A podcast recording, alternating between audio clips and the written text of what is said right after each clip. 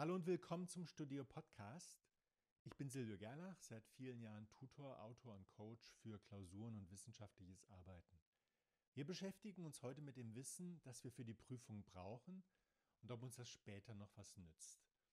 Wir kennen das. Für die Prüfung muss ganz viel gelernt werden, viel Stoff in kurzer Zeit. Irgendwie muss der in den Kopf, dann wird die Klausur geschrieben und danach vergisst man das einfach wieder. Das klingt irgendwie nicht nachhaltig und es ist auch nicht nachhaltig. Aber stellt sich natürlich die Frage, brauchen wir dieses Wissen, dieses spezielle Wissen später überhaupt nochmal? Wahrscheinlich eher nicht. Das ist nur Wissen jetzt für diese Prüfung, für dieses Fach, damit ich die Aufgabe lösen kann. Was danach kommt, ist eigentlich egal. Ich habe ja andere Fächer, die ich mag. Geht es beim Lernen wirklich um das konkrete Wissen? Schauen wir uns ein Beispiel an, die PQ-Formel für quadratische Gleichungen. Ich brauche diese Formel, um diese Art von Gleichungen und diese Art von Aufgaben lösen zu können. Wenn ich sie nicht kann, dann habe ich ein Problem. Kann ich sie gut, gibt es eine der Arbeit. Das hat jede Menge Vorteile. Die Lehrer machen keinen Stress, die Eltern sind stolz, die Mitschüler finden es sicher auch gut und vielleicht kann man auch andere damit beeindrucken. Aber brauche ich diese PQ-Formel im richtigen Leben? Vermutlich nicht. Wahrscheinlich macht das sogar ein Computer. Also was lerne ich mit dieser PQ-Formel? Die PQ-Formel selbst ist eigentlich nicht so interessant, sondern es geht eher darum, wie ich mit dieser Formel ein bestimmtes Problem löse. Wie mache ich das? Wir nennen das Methodenwissen. Es geht also gar nicht um das Was, es geht mehr um das Wie. Es geht darum, dass ich eine Formel anwende, um ein Problem zu lösen, eine Aufgabe zu lösen. Das ist das Wie. Ich erkenne die Aufgabe, die Idee der Aufgabe, ich finde den Lösungsweg, wende ihn an und habe dann die richtige Lösung. Und da ist die PQ-Formel nur eine von ganz vielen Formeln und damit Trainingseinheiten. Es ist scheinbar nutzloses Wissen, aber wie gesagt, wir lernen Methodenwissen. Warum erzähle ich das überhaupt? Ich will euch motivieren. Wir brauchen einen Sinn in dem, was wir tun. Selbst wenn man für eine Klausur lernt, wir tun nicht gern was für die Tonne. Sinnlos ist sinnlos. Ja? Und Prüfungen und das Wissen darin, das ist einfach nicht sinnlos. Das hilft mir, das hilft uns, das hilft euch, ja, klarer zu sehen, Probleme zu lösen. Und das macht uns fit fürs Leben. Ich schlage vor, wir schauen mal, was wir in Prüfungen eigentlich tun. Ich muss eine ganze Menge leisten, um Klausuren zu bestehen und Prüfungen auf die Reihe zu bekommen. Ich muss mich organisieren, meine Zeit einteilen.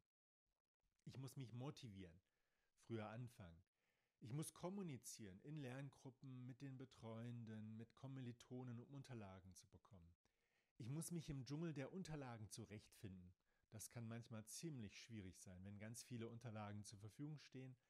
Ich muss viele Entscheidungen treffen. Was mache ich zuerst? Was ist wichtig? Was ist wichtiger? Was ist richtig? Welchen Weg sollte ich gehen?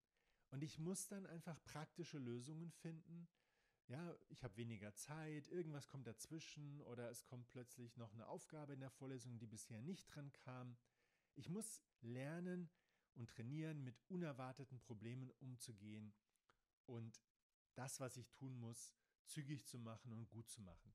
Ich muss Risiken vermeiden. Wir kennen diesen Mut zur Lücke, der manchmal Übermut ist.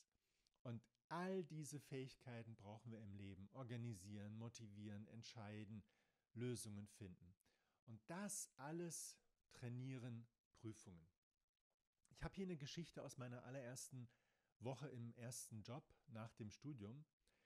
Ich war in einer Consulting-Firma, die hat Projekte der EU überwacht, also Projektmonitoring.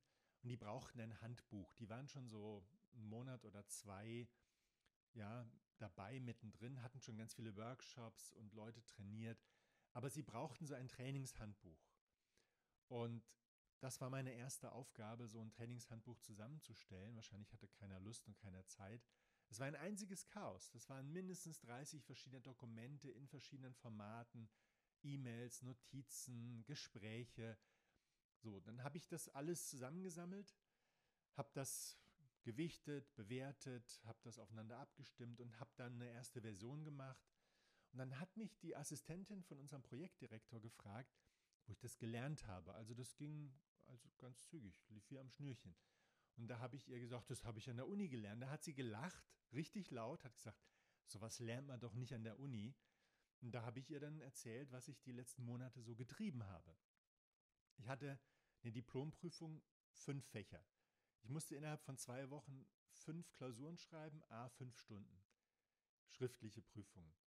Jede, jedes Fach hatte acht Vorlesungen, also hatte ich 40 Vorlesungen, aus denen der Stoff kam. Dazu kamen noch fünf Seminararbeiten, das waren zwei Jahre, dieses Hauptstudium. Das heißt, ich musste diese ganzen Informationen sortieren und im Blick haben und ich musste dann natürlich auch noch die alten Klausuren irgendwie beschaffen und berücksichtigen. Das war ein ziemlicher Stress und das war von der Durchführung her, von der ganzen Idee her genau das gleiche wie ein Trainingshandbuch zu erstellen für Projektmonitoring. Ja, ich werde die Geschichte nicht vergessen. Das hat zwei Wochen gedauert. Ich war total im Stress, aber das hat mir sofort ein Stein im Brett besorgt bei dem Projektdirektor und danach hat er noch mehr Ideen gehabt in dieser Art. Ein Operational Manual für das Management dieses ganzen Projektes. Ihr müsst euch vorstellen, 250 Projekte in 20 Ländern und 30 Leute, die da ständig unterwegs sind. Das musste alles irgendwie koordiniert werden. Und da gab es dann auch ja, so Qualitätsprüfungsbögen und äh, Abrechnungen, Reisekosten und also das waren dann zwei fette Ordner. Das hat dann nochmal vier Wochen gedauert und dann war das auch fertig. Und danach durfte ich selber als Monitor ran. Das Fazit aus diesem Beispiel und überhaupt aus den Prüfungen. Die Prüfung ist ein Projekt, das ziemlich anstrengend ist und auch ziemlich gefährlich, wenn man es nicht gut hinbekommt, weil dann muss man es wiederholen und das ist total nervig. Du lernst bei der Prüfungsvorbereitung dich richtig gut zu organisieren, das Unwichtige weglassen, dich zu konzentrieren, Entscheidungen zu treffen zur rechten Zeit, auch unter Unsicherheit. Du hast halt keine Klarheit, was kommt denn jetzt genau dran? Das wäre natürlich toll, aber pff, das kann dir keiner sagen. Also musst du da dich drum kümmern, die besten, ja, praktisch Entscheidungen zu treffen. Und dabei ist es eigentlich völlig egal, was das für ein Fach ist. Äh, ich habe das allermeiste aus meinen 40 Vorlesungen natürlich auch wieder vergessen.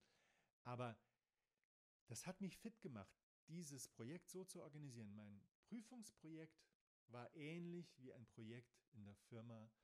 Und ich glaube, dass ganz viele Projekte, die euch noch bevorstehen, auch in dieser Art sind wenig Informationen, nein, viele Informationen, aber wenig gute. Und man weiß nicht, welche passen denn jetzt. Und das muss man sortieren.